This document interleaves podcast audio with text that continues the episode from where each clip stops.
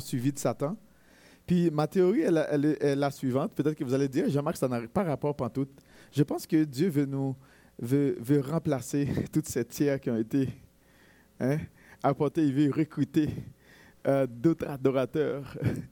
Euh, et le salut, c'est, il veut nous, il veut qu'on soit vraiment des, des adorateurs. Il veut qu'on soit vraiment à son service. Il veut qu'on soit vraiment des êtres extraordinaires qui, qui puissent prendre plaisir en l'Éternel, qui puissent prendre plaisir en lui. Et comme ça, nous jouissons aussi de quelque chose d'extraordinaire, de, du bonheur parfait d'être connecté avec notre Père céleste. Le but du salut, c'est de recruter des adorateurs. Pas n'importe quel adorateur, mais des adorateurs qui, euh, qui le ressemblent, qui ressemblent de plus en plus à Jésus. Des adorateurs qui vont mener une vie euh, qui soit semblable à Jésus. Euh, je vais vous lire le verset, le, le, Jean 4, verset 23, 24. je vous mettrai après dans le contexte, d'accord? Je vais lire juste ces deux versets-là. C'est Jésus qui fait cette affirmation, une, affirmation extraordinaire qui dit, mais l'heure vient et elle est déjà venue les vrais adorateurs adoreront le Père en esprit et en vérité, car ce sont là les adorateurs que le Père demande. Dieu est esprit et il faut que ceux qui l'adorent l'adorent en esprit et en vérité. C'est intéressant, il dit, euh, ce sont là les adorateurs que le Père demande. Hein? C'est ces adorateurs-là, c'est cet adorateur-là qu'il recherche. Je vais prier. Père, nous voulons te dire merci pour cette grâce que tu nous donnes de pouvoir euh, creuser dans ta parole. Et nous savons que c'est seulement ton Saint-Esprit qui est capable de nous ouvrir les yeux, d'ouvrir les yeux de notre cœur pour que nous puissions saisir la grandeur de, de cet appel, la grandeur de ta personne, de ton projet, de ton plan pour nous, de nous réunir avec toi pour l'éternité. Et même lorsque nous vivons euh, les, les difficultés ici-bas, mais nous savons que malgré tout, tu as un plan merveilleux pour nous. Tu as un projet extraordinaire pour nous. Et là où nous avons des rêves qui n'ont pas été comblés, mais toi, tu as un projet encore beaucoup plus grandiose pour chacun de nous ce, matin. Seigneur, on te prie de bénir nos cœurs, de bénir ceux qui nous écoutent en ligne. Nous t'en supplions de poser ta main sur eux, de leur accorder ta grâce, ta bonté et ta fidélité. Seigneur, c'est toi qui bénis, c'est toi qui euh, qui intervient d'une manière spéciale. C'est toi qui accomplis des prodiges et des miracles. C'est toi, éternel Dieu, qui fait du bien. C'est toi qui nous accordes ta grâce, ta bonté, ta fidélité. C'est ce que nous te demandons. Pour nous qui sommes ici en présentiel et même aussi pour les personnes qui nous écoutent en ligne. Nous te prions d'être avec nous dans le nom de Jésus. Amen.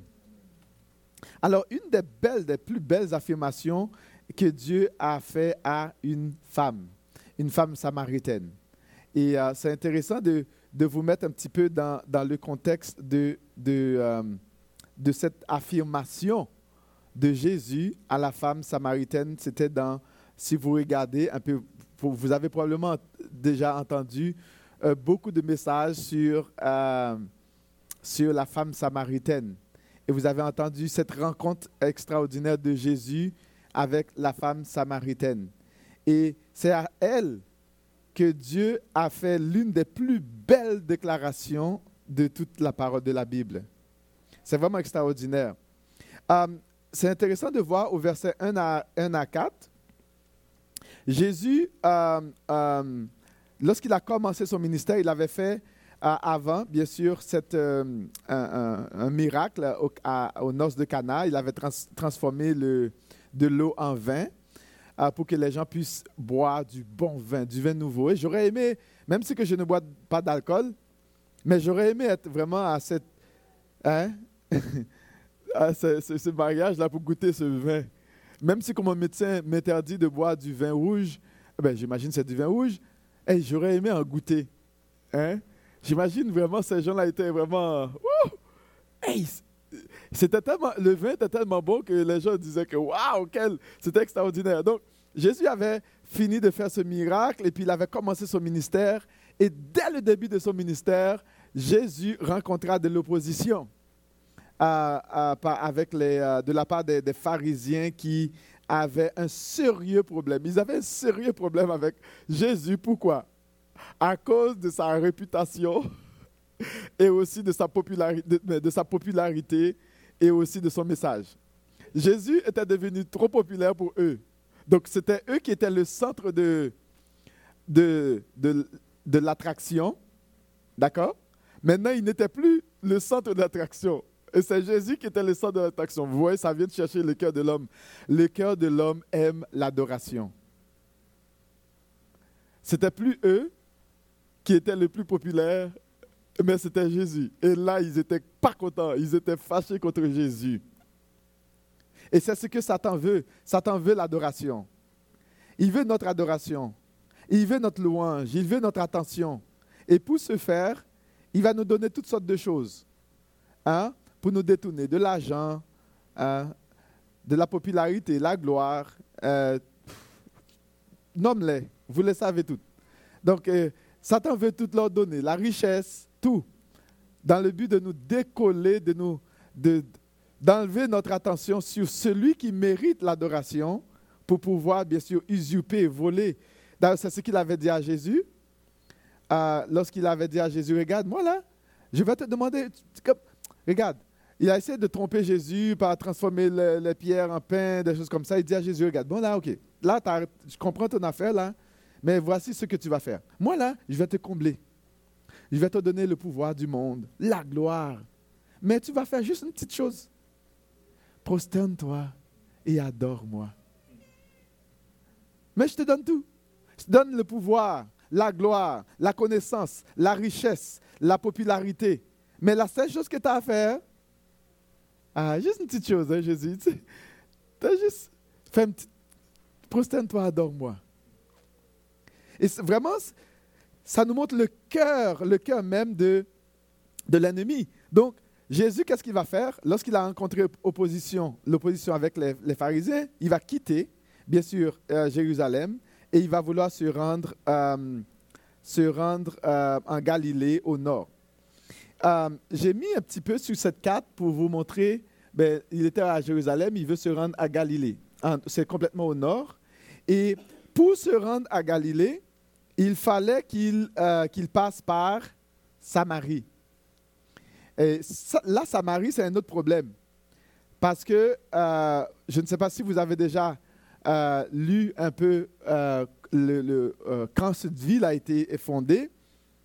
Le verset 5 nous dit que Jésus arriva d'une ville de la Samarie appelée Sicar. Hein? parce qu'il devait passer par là. C'était, en fait, il, il, aurait pu passer par d'autres chemins, mais c'était beaucoup plus direct de, de passer par Samarie pour se rendre en Galilée.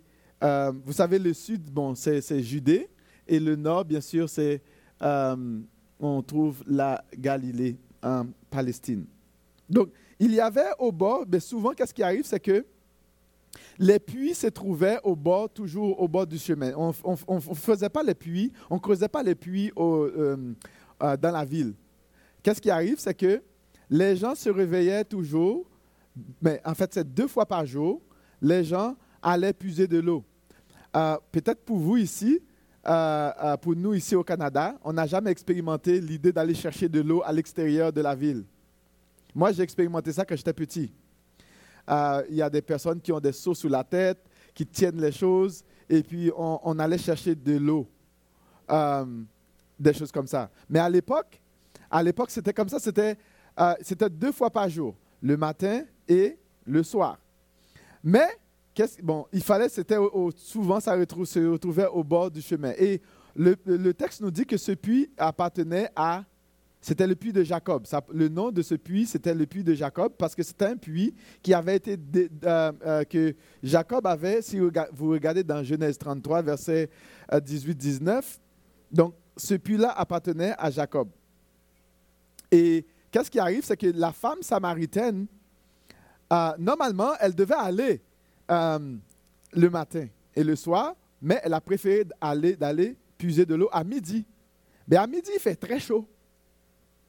À midi, tout le monde, je ne sais pas si vous, vous avez été, une fois j'étais en Afrique, j'ai visité euh, le pays de, de Pumpkin, et puis à midi, tout le monde, c'est la siesta.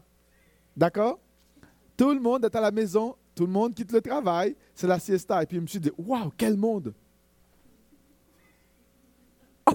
J'étais comme, what? Quoi, tu vas faire la sieste à midi? Mais non, de midi à 2 heures, c'est ça? À 3 heures.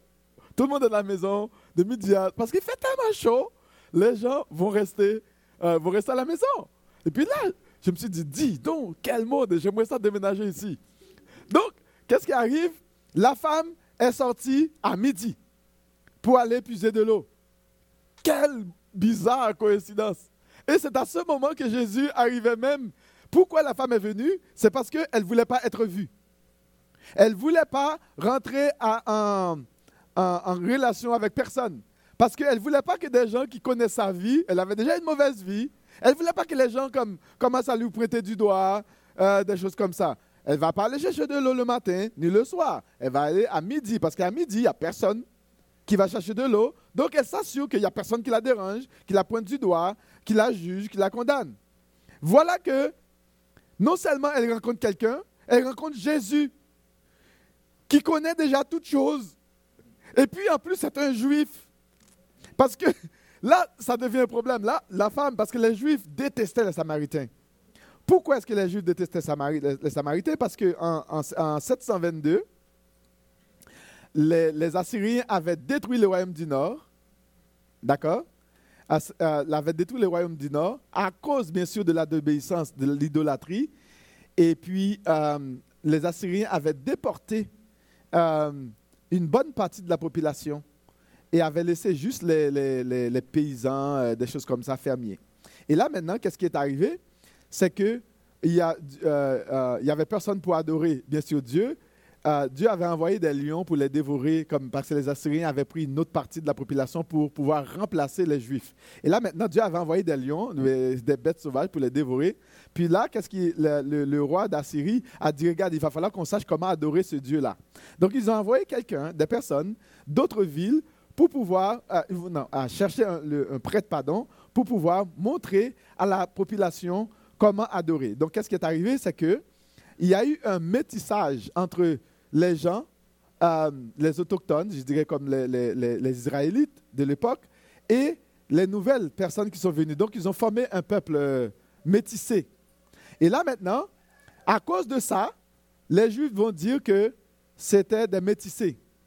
D'accord? Des sans-mêlés. On n'était pas d'accord avec les sans-mêlés. D'accord?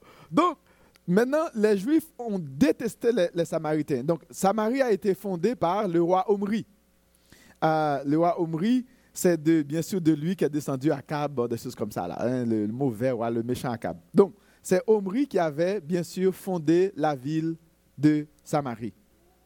Le nom était, est resté, donc ces métissés-là sont devenus des Samaritains, des ennemis des Juifs. Les Juifs ne les aimaient pas, on n'aime pas les métis.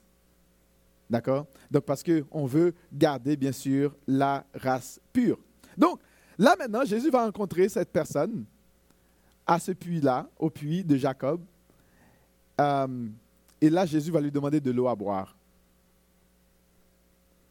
Un, Jésus était juif. C'était un homme. À l'époque, un homme ne, ne se soit pas pour parler avec une femme. Ça ne se faisait pas. Jésus était juif. Les juifs ne parlaient pas aux Samaritains. C'était leur ennemi. On les détestait. On n'aime pas les s'en mêler. Là, Jésus leur demande à boire. La femme lui dit, ça ne marche pas ton affaire.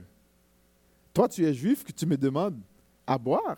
Puis Jésus lui dit, si tu savais hein, à qui, tu, te demande à boire, si tu savais, moi, tu me demanderais un eau. Si tu, je pourrais te donner un, cette eau-là. Et si tu, tu prendrais le temps de boire cette eau-là, tu n'aurais jamais soif. La femme a dit, tu n'as même pas de seau pour puiser. Puis c'est moi qui viens de puiser de l'eau. Puis toi, tu. Ta logique ne marche pas, hein? La femme commence à raisonner. avec Jésus. Et là, Jésus va vraiment lui parler. Et de plus en plus, Jésus va, va approcher d'elle vraiment beaucoup plus personnel. La femme, quand Jésus a essayé d'être personnel, la femme a dit Wouh La femme a, commencé à lancer un débat théologique avec Jésus. Oh, on nous a dit qu'il faut aller adorer sur cette montagne. Ah. Jésus ne va pas rentrer dans, dans le débat théologique. Jésus s'intéresse aux choses personnelles, les vraies réalités de ta vie. Jésus n'a pas, ne, s'intéresse pas à ta philosophie là. Garde ta philosophie à part. Jésus va le dire, regarde là, ben là. Sais, là la femme va dire, ah, je vois que tu es prophète. Puis Jésus va lui demander, ben, va chercher tes maris là. Oh! La femme ne voulait pas que personne sache son affaire. Et Jésus va lui dire, va chercher le mari que tu as, ce c'est pas ton mari. Oh! Voilà la raison principale pour laquelle la femme était venue puiser de l'eau à midi pour que personne ne sache rien d'elle. Voilà, c'est exactement la chose que Jésus a ciblée. Mon ami, Jésus a un sens de l'humour extraordinaire. Et bien sûr, Jésus va lui dire, regarde, ce n'est ni sur cette montagne, ni à Jérusalem. Ce n'est ni sur cette montagne que vous allez adorer. Et Jésus va lui faire une affirmation extraordinaire. Et la femme va, euh, va voir que, waouh, mais Jésus n'était pas n'importe qui. Jésus n'était pas n'importe quel juif. Jésus était le Messie. Et la femme a, découvert que Jésus était le Messie. Donc, je résume l'histoire très courte pour ne pas faire une longue affaire. D'accord? Parce qu'on veut vraiment cibler sur les vrais adorateurs. L'affirmation, je vous mets un petit peu dans le contexte de l'affirmation que Jésus a dit à la femme que les vrais adorateurs adoreront en esprit et en vérité. Les affaires là de, de philosophie, mets ton histoire de côté. Les affaires de religion, mets ça de, ton côté, de côté. Les affaires de débat théologique, mets ça de côté, s'il vous plaît. Traitons les vraies affaires. Toi, tu as, une, vraie soif là? Ça fait cinq maris que tu n'as. Tu n'as pas encore euh, satisfait de ton affaire? as vraiment ton, tu, as besoin de, du vrai eau? Quelque chose qui va, que lorsque tu vas boire de cette eau, tu n'auras plus besoin d'aller chercher une, un sixième, septième, huitième mari. Ou peut-être nous, nous ne savons pas c'est quoi notre soif aujourd'hui. Peut-être que tu as tu as vraiment toutes sortes de soif dans ta vie. Je ne sais pas quelle, chose, quelle soif que tu as. Eh bien, quand on regarde qu'on peut continuer à chercher toutes sortes de soif, tant autant qu'on n'a pas bu. Hein? Tant autant qu'on n'a pas bu cette eau, cette vraie eau. Hein? Pourquoi on dit cette eau? Parce que Dieu était considéré comme la source d'eau vive la source d'eau qui peut vraiment satisfaire les gens. Et même lorsque vous allez regarder dans Psaume 136, euh, Psaume 36 qui va décrire que auprès de toi se trouve la vie, et c'est là qu'on peut nous abreuver. Et même dans le psaume, je pense 43, qui dit euh, Comme un bis soupire après le, courant d'eau, mon âme soupire après toi. Et l'idée de voir Dieu comme une source d'eau, vraiment qui va abreuver, c'est en Dieu qu'on peut se satisfaire. On ne peut pas nous satisfaire en nul autre qu'en Dieu. Et lorsque on, retrouve Dieu, on est complètement satisfait. Et Jésus va bien sûr va parler de cette femme, de cette satisfaction euh, qu'on peut nous retrouver. Et peut-être que toi, tu as toutes sortes de, de, soif. Hein? Tu as toutes sortes de soif. Mais ce que j'ai à te dire ce matin, c'est que tu peux être pleinement satisfait en Jésus. Et ce qu'on veut vraiment voir, c'est quoi les caractéristiques des vrais adorateurs. Parce que Jésus dit à la femme, le Père, le, Père, pardon, le Père cherche des vrais adorateurs. C'est quoi les caractéristiques des vrais adorateurs? Qu'est-ce qui caractérise un vrai adorateur?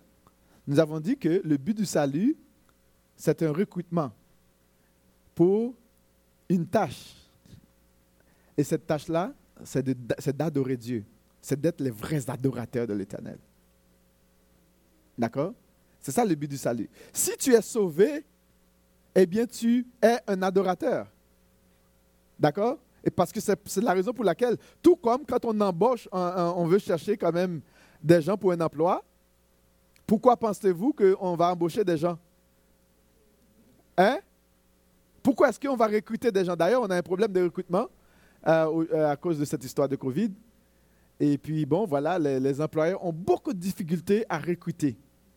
Et qu'est-ce qui arrive? Eh bien, les entreprises ne fonctionnent pas trop bien parce qu'il manque, pas, il manque des, des travailleurs. Pourquoi est-ce qu'on recrute quelqu'un? Selon vous. Et si toi, tu travailles, pourquoi est-ce qu'on te recrute? Pour que vous puissiez accomplir la tâche, une tâche spécifique. Parce que l'entreprise, la compagnie a besoin que tu fasses une tâche spécifique. On t'a recruté pour cette tâche. Eh bien, le but du salut, c'est que c'est sûr qu'on voit le salut, ah, Jésus même, il veut me sauver. Oui, oui, Amen, n'est-ce pas? C'est pour nous sauver. On est tous d'accord avec ça. Parce que Dieu nous aime, il ne veut pas qu'on périsse, il ne veut pas qu'on aille en enfer, il nous sauve. Oui et Amen. Mais ce n'est pas seulement ça.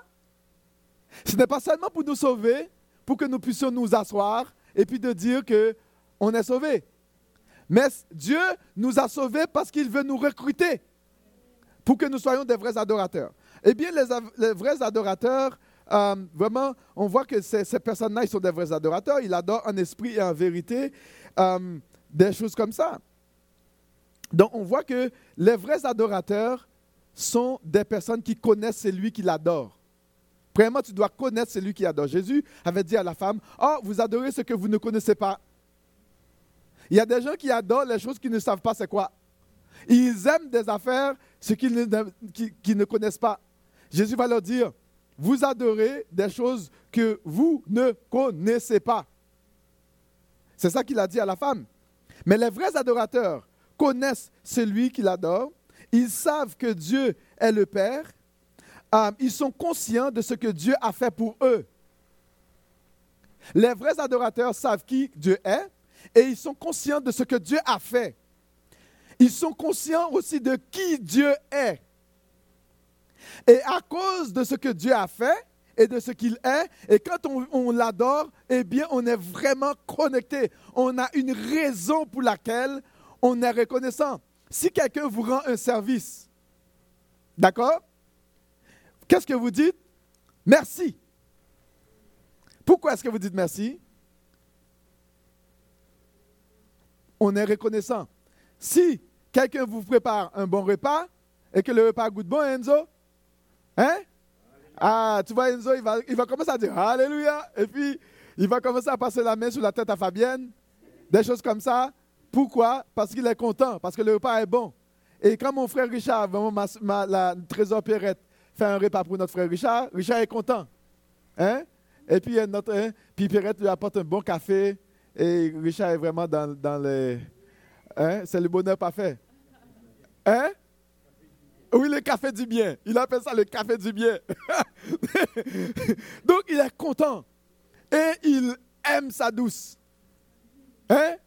Parce que il est reconnaissant pour sa douce. Et je pourrais nommer n'importe vous pour les autres aussi. Il ne veut pas créer de jalousie. Donc, ils sont conscients de ce que l'autre a fait et de qui est l'autre. Par reconnaissance, on adore Dieu. Ils connaissent et font la volonté. D'accord? Et on veut, bien souvent, l'autre peut nous demander de faire quelque chose. Ça ne nous tente pas trop tôt. On te dit, euh, François, est-ce que tu peux prendre la poubelle? Non, je suis occupé, je regarde un film. Je regarde le hockey, mais François, il va prendre quand même ça, il va la poubelle. Hein, bon, OK. oh, sais, il y a une, une connexion parce qu'on aime l'autre, parce que François va aimer Josiane, il va arrêter, arrêter son hockey, il va faire ce que Josiane lui demande de faire. Même ce que parfois ça peut hein, déranger. Et c'est la même chose pour moi aussi. N'est-ce pas? Donc, ils adorent le Père en esprit et en vérité. C'est-à-dire, ils adorent le Père de tout leur cœur. On le fait de tout cœur. On ne le fait pas par contrainte. On le fait de tout cœur. Ils adorent leur Père avec leur esprit soutenu par l'esprit du Père. D'accord? Parce que la raison pour laquelle Dieu a mis son esprit en nous lorsque nous sommes sauvés, parce que quand on, recrute quelqu'un, qu'est-ce qu'on doit faire? On doit donner une formation, on doit donner ce qu'on anglais un training pour que l'autre soit capable d'accomplir le travail. On doit vraiment transmettre la vision de la compagnie à la personne qu'on a embauchée pour que la personne soit capable de faire le travail. Eh bien, qu'est-ce que Dieu fait? Dieu met son esprit. Il donne sa parole. dans le cœur pour que nous puissions apprendre à le connaître, pour que nous puissions être capables de connecter avec lui, pour qu'on soit capable de faire ce travail, qu'on soit des vrais adorateurs qui adorent le Père en esprit et en vérité. Vous savez que dès, le début de la création, qu'est-ce que Dieu avait fait? En créant l'homme Il a formé de la poussière et qu'est-ce qu'il a mis? Son esprit dans l'homme. Et lorsque Jésus va revenir et qu'on va croire qu'est-ce qu'il va faire? Il, va mettre son esprit encore. Pourquoi? Parce que Dieu est esprit, il faut que les deux esprits se connectent pour qu'on soit capable de vraiment de, faire, d'être en, relation, d'être en communion avec l'Esprit de Dieu. Et c'est pour cela que quand on est sauvé, quand on est recruté, Dieu met son esprit en nous. Ils adorent en esprit et en vérité. Donc il n'y a rien qui soit caché devant Dieu. Vous savez, moi, vous pouvez voir ma face. Mais Dieu, il ne voit pas seulement la face. Dieu voit la vraie personne qui, qui réside à l'intérieur dans le cœur. Les, vraies pensées, les vrais sentiments, les vrais esprits. Dieu connaît ça. Et quand on adore Dieu en esprit, en esprit, parce que Dieu, on ne peut pas nous connecter à juste avec Dieu par la chair. La chair ne peut, n'a rien à voir avec les choses de l'esprit. Vous savez, euh, qu'est-ce que Proverbe 20 nous dit? Proverbe 20, 27 nous dit Le souffle de l'homme est une lampe de l'éternel. Il pénètre jusqu'au fond des entrailles. Le souffle de l'homme est quoi? Est une lampe de l'éternel. Pourquoi est-ce que c'est une lampe de l'éternel? Parce que c'est l'esprit de Dieu, c'est Dieu même qui a, mis son esprit dans, chacun. D'accord? Et Dieu connaît tout. Um, il sait parfaitement si notre adoration est superficielle ou vraie. Quand quelqu'un chante à Dieu, Dieu va savoir que est-ce que c'est juste un, un qui résonne ou bien est-ce que vraiment il y a une réelle connexion entre nous? Dieu le sait. Um, Dieu sait tout. Uh, voici ce que le, psaume 139, verset 1 à 5 nous dit. Éternel, tu me connais et tu, uh, tu me sonnes et tu me connais. Tu sais quand je m'assieds et quand je me lève. Tu pénètres de loin ma pensée. Tu sais quand je marche et quand je me couche. Et tu pénètres toutes mes voies. Car la parole n'est pas sur ma langue, que déjà, ô Éternel, tu la connais entièrement.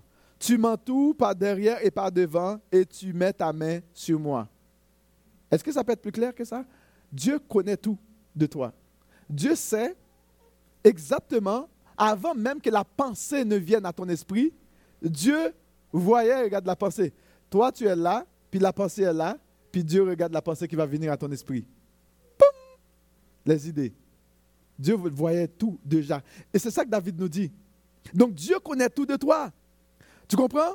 Euh, comment euh, comprendre, euh, adorer le Père en vérité? Vous comprenez, c'est important. Mais comment, qu'est-ce que ça veut dire pour moi, adorer le Père en, vérité? Quand, on te dit d'adorer le Père en vérité, ça veut dire quoi pour toi? Eh bien, l'adorer sur la base de sa parole. Sur la base de sa parole, qui nous révèle qui il est vraiment. L'adorer selon ses exigences. On ne peut pas venir devant Dieu n'importe comment. Il y a un respect pour Dieu. Selon ses exigences. Pas selon mes exigences à moi, pas selon ce qui me, plaît, mais selon ce qui le plaît à lui. L'adorer selon la valeur de sa personne. On connaît la valeur de Dieu pour nous. Tout comme on connaît la valeur de nos enfants, tout comme on connaît la valeur de nos époux, de nos épouses, des personnes qui sont autour de nous, mais on doit reconnaître la valeur de ce Dieu-là. C'est quoi la valeur de Dieu pour toi? C'est quoi la valeur de Dieu pour toi? Avoir une attitude soumise à sa volonté et la mise en pratique de sa parole. Vous comprenez? Si on peut vraiment bien vouloir adorer Dieu par la bouche, par les lèvres, mais en réalité, en action, qu'on ne met pas en pratique sa parole, ça ne vaut pas grand-chose. La mise en pratique de la parole et l'action du Saint-Esprit en nous doivent être les fondements de base de notre vraie adoration. Jean 14, verset 15, 17 dit, Si vous m'aimez, gardez mes commandements. Et moi, je prierai le Père, il vous donnera un autre consolateur afin qu'il demeure éternellement en vous. L'esprit de vérité que le monde ne, connaît, ne peut recevoir parce qu'il ne le voit point et ne le connaît point. Mais vous, Vous le connaissez, car il demeure avec vous et il sera en vous. Et c'est ça qui va permettre que on va pouvoir être en mesure de le faire. Et aussi, non seulement celui, les, vrais adorateurs, ils vont l'adorer en esprit, ils vont l'adorer en vérité, et les vrais adorateurs vont se purifier. Parce que les vrais adorateurs savent que leur Dieu est saint, leur Dieu est pur. Il faut avoir, on ne peut pas venir devant Dieu avec un cœur n'importe comment. Il faut se purifier. C'est comme deux personnes qui se marient, puis l'autre, il a fini d'aller faire du sport, il a fini de courir, ou du moins de faire la construction, et puis, et puis après ça, il y a les sueurs, ben, je veux dire, toutes les, transpirations, des choses comme ça. Puis, le gars, il vient venir coucher. Qu'est-ce que tu penses que la femme va lui dire? Toi, là, va, te laver, va prendre une douche. Et puis, bon, ils vont dire le mot que je ne vais pas dire, parce que tu as des odeurs. D'accord? Est-ce que ce n'est pas vrai? Non? Oui, vous êtes d'accord? Eh, Mais une fois, Pumpkin m'avait fait ça aussi. Et j'étais fatigué. Puis la seule chose que je voyais là, c'est me jeter sur le lit. Et toi, là? La douche. tu viens pas par ici. Hein? C'est ça la réalité. Et, et cette même chose-là, quand on, va, on veut nous approcher de Dieu, on purifie nos cœurs. On prend une bonne douche. Hein? On sent bon. D'ailleurs, même euh, euh, la parole nous dit que quand tu veux te gêner, hein, qu'est-ce que la parole de Dieu te dit? Va. Ne montre pas aux gens comme si tu es en train de gêner, que tu fais le jeûne. Qu'est-ce qu'il va te dire? Parfume-toi. Sois beau. Essaye pas de montrer aux gens, fais une face bizarre que tu es en train de gêner. Non, non, non. C'est ton Père, lui, il va voir dans ton cœur que tu gênes. Ce n'est pas aux autres que tu dois montrer. Mais au contraire, sens bon et viens. Et lui, il voit exactement ton cœur. Les gens vont regarder l'apparence, mais lui, il voit la vraie personne, le vrai être. L'être intérieur, ton cœur. D'accord? Et puisque nous ne pouvons pas adorer Dieu dans la chair, il est important de nous purifier de toutes nos pensées, toutes mauvaises pensées charnelles, euh, afin euh, que notre esprit puisse adorer Dieu par cet esprit. On a besoin de nous purifier, on a besoin de nous laver. Euh, et voici ce que Colossiens 3, verset 5 nous dit. Faites donc mourir ce qui est terrestre, l'impudicité, l'impureté, les passions, les mauvais désirs et la cupidité, qui est une idolâtrie. Tout désir de possession, comme toujours posséder, posséder, posséder, posséder, non, le texte nous dit, non, faites mourir ces choses-là. L'impureté, parce qu'il y a des personnes qui donnent plus de valeur à l'argent qu'à Dieu. Et il y a des personnes qui donnent plus de valeur à leur projet au lieu de Dieu. Et malheureusement, si ces choses-là qui ont plus de valeur de Dieu, mais quand on s'approche devant Dieu, ben, le Saint-Esprit va nous dire, va prendre une douche. Dieu ne va pas te rejeter, mais il va te dire, va prendre une douche. Lave-toi. Tu ne peux pas venir devant moi avec toutes ces affaires-là. Tu es, trop lourd. Tu as trop de soucis. Va prendre une bonne petite douche. Fais-toi beau. Puis viens. Puis on va régler le vrai business. Que, ces choses-là, on doit nous purifier. Donc, on doit faire mourir ces choses. Comment se purifier? Comment est-ce qu'on peut nous purifier? Ben, le psaume 119, verset 9 nous dit, Comment le jeune homme rendra-t-il euh, pur son sentier Et il dit, c'est en se dirigeant d'après ta parole. Là, il pose la question, c'est intéressant. Il dit, mais comment le faire? Comment est-ce qu'on peut rendre notre sentier pur? Comment est-ce qu'on peut rendre notre cœur pur? Comment est-ce qu'on peut rendre le temple, le temple où habite le Saint-Esprit pur? Eh bien, il dit, en se dirigeant d'après ta parole je, te cherche de tout mon cœur. Ne me laisse pas égarer loin de tes commandements. Il dit, je serre ta parole dans mon cœur afin de ne pas pécher contre toi. C'est important de voir le, processus de notre purification. C'est quoi le processus? Bien, c'est l'apprentissage de la parole. D'accord? Deux, c'est l'application de cette parole. Donc, j'apprends cette parole et je l'applique. Et l'apprentissage, on voit dans Colossiens 3,16, il dit que la parole de Christ habite en vous parmi vous abondamment. Instruisez-vous, exhortez-vous les uns les autres en toute sagesse, par des chants, par des psaumes, par des, des par des, des cantiques spirituels, chantant à Dieu dans votre cœur sous l'aspiration de la grâce. Et c'est comme ça qu'on se purifie. D'accord? C'est le processus. Le Père cherche des vrais adorateurs. Et ce sont ceux et celles qui l'adorent en esprit et en vérité pour conclure. Et ce sont ceux et celles qui se purifient de leurs péchés? Les vrais adorateurs cherchent premièrement à quoi? À aimer et à servir fidèlement leur Dieu dans son église locale. Il y a des personnes qui disent que moi, je vais être chrétien, mais ils ne veulent pas s'attacher à l'église. Je n'ai pas de temps pour servir. Mais non, ça ne marche pas.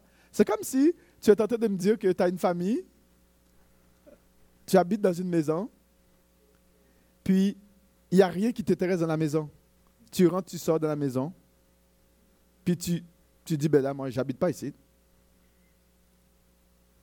Vous comprenez? Il y a des personnes qui disent, ben non, je n'ai pas, me, je pas de temps pour servir, je n'ai pas de temps pour ceci, cela. Hein? C'est comme si tu étais en train de me dire, tu habites dans ta maison, tu manges là, tu dors là, tu ne laves pas les assiettes, tu ne balayes pas, tu ne jettes pas les poubelles, et puis tu ne nettoies pas ta chambre. Les odeurs s'accumulent, s'accumulent, s'accumulent, s'accumulent, puis tu fais rien. C'est ça que ça voudrait dire. C'est comme si ben, tu ne peux pas habiter dans une maison et dans une famille et qu'il n'y a rien qui se fait. Ça ne marche pas. Est-ce que vous êtes d'accord avec moi? Hein? Ça ne marche pas. On peut donner des excuses dans une famille pour dire Moi, je suis fatigué, je ne vais, pas balayer aujourd'hui. OK, fine, peut-être une première journée. Deuxième journée, OK, fine, mais je ne lave pas les assiettes. OK, cool. Deux semaines. Ouh! Qu'est-ce que vous pensez qui va arriver dans la maison? Il va commencer à avoir des, rats, des, des des, punaises sur le lit. Tu vas même dormir, ça te piquer. Tu vas être inconfortable. Ça ne marche pas, les odeurs. Quand tu vas aller à la salle de bain, hmm, tu vas fuir. Ça sent pas bon. C'est pas pour rien que Dieu nous donne les choses physiques pour comprendre les choses spirituelles. C'est pas normal que dans une famille et que on ne se soucie pas du bien-être de la famille. Et si on a des enfants qui veulent rien faire dans la maison, hey, les parents vont piquer une crise. T'as beau aimer ton fils, t'as beau aimer ta fille, mais s'il il lève fou rien, t'as beau être le plus gentil du monde, à un moment donné, tu vas piquer une crise. Est-ce que c'est pas vrai? Mais c'est sûr qu'on ne pique pas de crise dans l'église de Jésus. Non? Vous êtes d'accord avec moi? Donc, on cherche, à, on, aime et on sert dans la famille. Non seulement on va aimer non seulement Dieu et servir Dieu, on va aimer et servir son prochain dans et par l'église locale. On va servir avec les dons et les talents que Dieu nous donne. On va nous impliquer dans la réalisation de la mission de l'église locale parce que c'est notre famille spirituelle. C'est là que cette famille spirituelle habite. Si tu vas déménager quelque part, ben, ça veut dire que ta famille habite quelque part. Tu vas trouver une autre famille là où tu vas, te joindre. Et puis tu vas t'investir exactement, peu importe là où tu te trouves, ben, c'est comme ça que ça marche. Parce que c'est ta famille. Et aussi, on va mettre du temps à part pour Dieu et pour les autres. Est-ce que vous pensez que c'est normal que tu habites dans une maison, tu as ta femme, tu as tes enfants, puis tu pars comme deux semaines, tu dis, dis rien où tu vas à ta femme, puis ton fils ou ta fille sait pas qu'est-ce que tu fais, puis tu arrives deux, trois semaines plus tard, puis tu rentres dans la maison, bien tu vas te laver. La femme ne sait pas où tu te trouves. Qu'est-ce que tu penses qui serait arrivé? Je suis sûr que la femme te dirait, tu prends la porte, mon homme.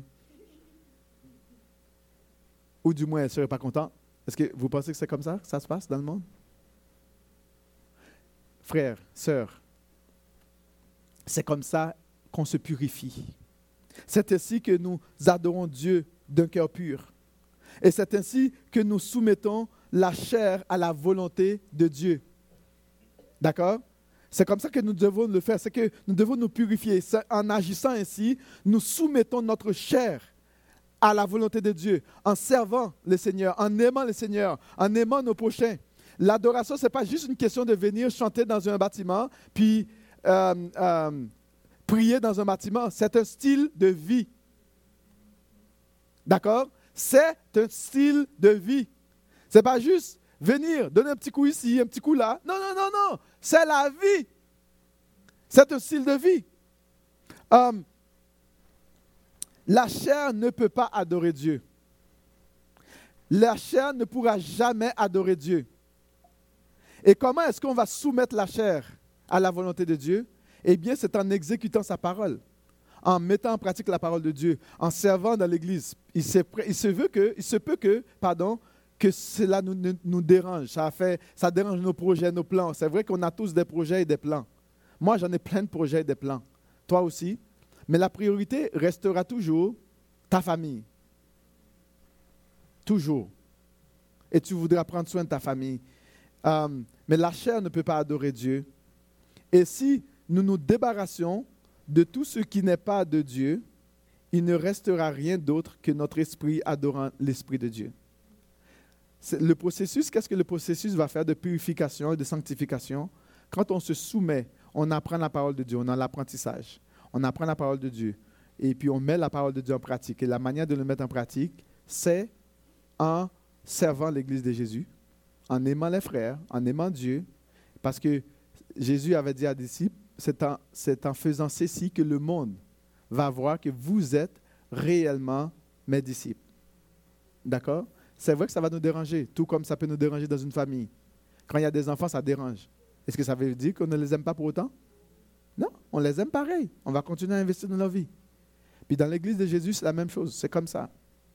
Dieu cherche des vrais adorateurs. Des adorateurs qui soient vrais, hein, qui sait qui il est, qui sait ce que Dieu a fait pour lui et ce que Dieu demande, sa volonté. Des adorateurs qui l'adorent en esprit et des adorateurs qui se purifient. Et c'est le processus de se purifier, c'est l'apprentissage de sa parole, la mise en application de sa parole, le service dans l'Église de Jésus-Christ, l'amour pour Dieu l'amour pour le prochain, et ainsi de suite. Et c'est là que l'Esprit de Dieu va devenir fécond dans nos cœurs. Et que nous allons voir nos enfants grandir. Et qu'ils vont forger leur identité. Ils vont forger leur personne. Ils vont devenir des hommes et des femmes qui vont faire une différence dans leur famille et dans leur société. Tout ça, c'est le processus. Et c'est là que l'identité va se forger. On dit toujours que ça prend un village pour, élever un enfant, n'est-ce pas? Mais ça prend une église pour faire un disciple. Ça prend une grande famille pour faire un disciple. Et ça prend une grande famille pour forger un adorateur pour Dieu. Et c'est ce que je vous invite. Je nous invite à être des vrais adorateurs, à prendre soin de nos familles, à accepter ce processus de transformation, de purification, pour que, bien sûr, nous puissions jouir de la présence de Dieu. Et lorsque nous nous retrouvons ensemble, c'est une fête, c'est une célébration où tout le monde va venir. Savez-vous, lorsque vous venez là, ensemble là, savez-vous qu'est-ce que ça veut dire? C'est comme si un père qui a beaucoup d'enfants, puis c'est la fête de notre papa. Puis qu'est-ce qu'on fait? On fait une fête. Mais c'est sa fête à lui. Dans la fête, si c'est la fête de père, par exemple pour les 60 ans, là, on, on, Il y, a ceux qui s'élèvent le 60 ans souvent. Moi, une, fois, j'avais 40 ans, puis euh, bon, je, suis déjà plus que 40 là. Euh, quand c'est la soixantaine de quelqu'un, d'accord, qu'est-ce qu'on fait? Disons que le père ou la mère a beaucoup d'enfants. Tout le monde se réunit, on va faire une fête pour papa. Puis on ne veut pas que papa sache ce qu'on fait. On va vraiment agencer quelque chose. Puis la surprise! Bonne fête. Puis la fête, la nourriture, c'est la vie. Eh bien, quand on se retrouve ensemble, eh bien, Dieu est notre Père, parce que nous sommes tous ses enfants. Et nous venons célébrer notre Père. Et nous sommes ses enfants. Et nous exprimons notre amour, non seulement pour lui, et nous nous servons les uns les autres. Et nous prenons soin les uns des autres. Et quand nous quittons, nous sommes en relation encore les uns avec les autres. Eh bien, c'est ça que ça veut dire. Et quand nous nous retrouvons ici le dimanche matin, nous sommes dans la joie. Et nous sommes heureux. Et nous sommes dans la paix. Et c'est ce que le Seigneur nous appelle à être, des vrais adorateurs qui l'adorent en esprit, en vérité, et qui se purifient de ses péchés, qui se lavent. Que le Seigneur puisse nous bénir abondamment.